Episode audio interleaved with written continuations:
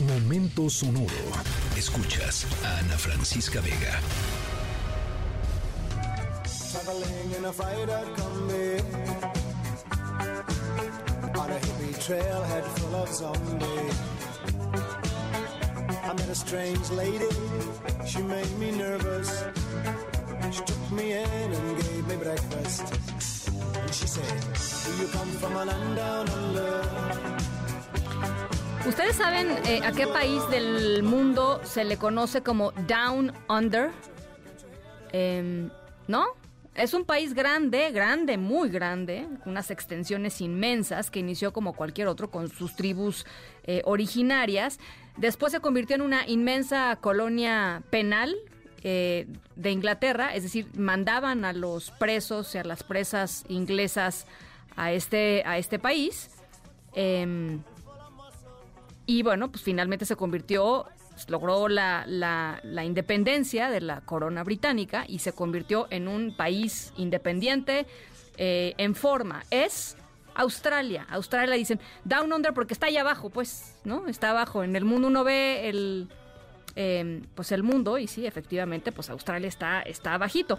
Eh, es la Tierra al revés, por su posicionamiento en el hemisferio sur de nuestro planeta. Nuestra historia sonora no solo eh, sucedió en Australia, sino que les vamos a platicar sobre probablemente uno de los eh, sucesos más estereotípicos que tendrían que ver con Australia, eh, porque pues tiene ciertos elementos eh, muy australianos, llamémoslo así. Al ratito les voy contando de qué se trata, eh, pero le, la historia sonora de hoy parece sacada como de Looney Tunes, básicamente, como de una eh, de un episodio de los Looney Tunes. Al ratito les voy contando de qué se trata.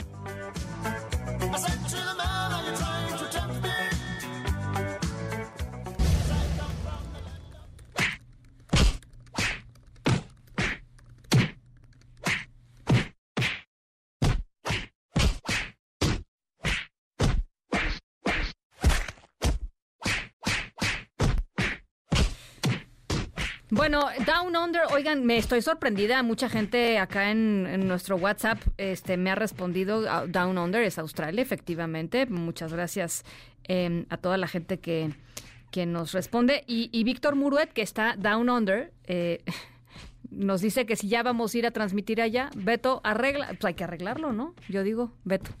Este, para pronto es tarde, vamos a arreglarlo, vamos a ir a transmitir a Sydney, directo desde Sydney. Bueno, eh, eh, estábamos en Down Under, ¿se acuerdan? En Australia para nuestra historia sonora.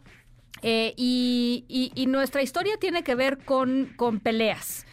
Eh, hay gente que es peleonera, ¿no? O que en su, alguna época en su vida fueron peleoneros. Hay gente que está esperando nada más la oportunidad para que, pues, ¿qué, qué, qué? ¿No? Y ahí se ponen.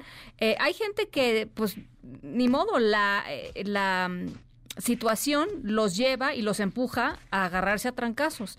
Ese es el caso de nuestra historia sonora de hoy. Era alguien que no buscaba problemas, en realidad. Eh, eh, él iba haciendo pues lo que estaba haciendo y de repente se encontró con una circunstancia que le implicó eh, pues que tuviera que literal bajarse de su coche y agarrarse a moquetazos con alguien. Eh, ¿Con quién? Al ratito, porque ese con quien se agarró a moquetazos no es cualquier eh, ser, no es cualquier eh, individuo, es alguien de una especie muy particular, allá, allá down under, allá en Australia. Las 7 con 18 de quién se trata y qué pasó, qué estaba haciendo, por qué reaccionó así.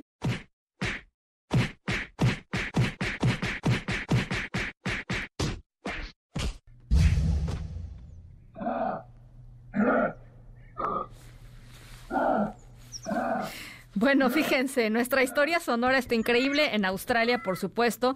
Eh, eh, iba un cuate en su en su camión, bueno, en su en su cochecito, cuando de pronto vio que un canguro tenía atrapado a su perro, un canguro, eh, repito, un canguro como aplicándole una llave de lucha libre al perro y el perro con cara de ayuda, por favor, se baja el tipo, este se llama Mick se, se baja Mick de su, de su coche y se puede ver que el canguro era un macho adulto.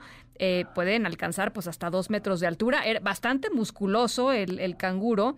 Eh, pues eh, tenía su perro agarrado y de pronto se acercó, soltó al perro, pero se le puso a las vivas el canguro y pues eh, eh, Mick decidió agarrarlo este a, puñetazo limpio, ¿no?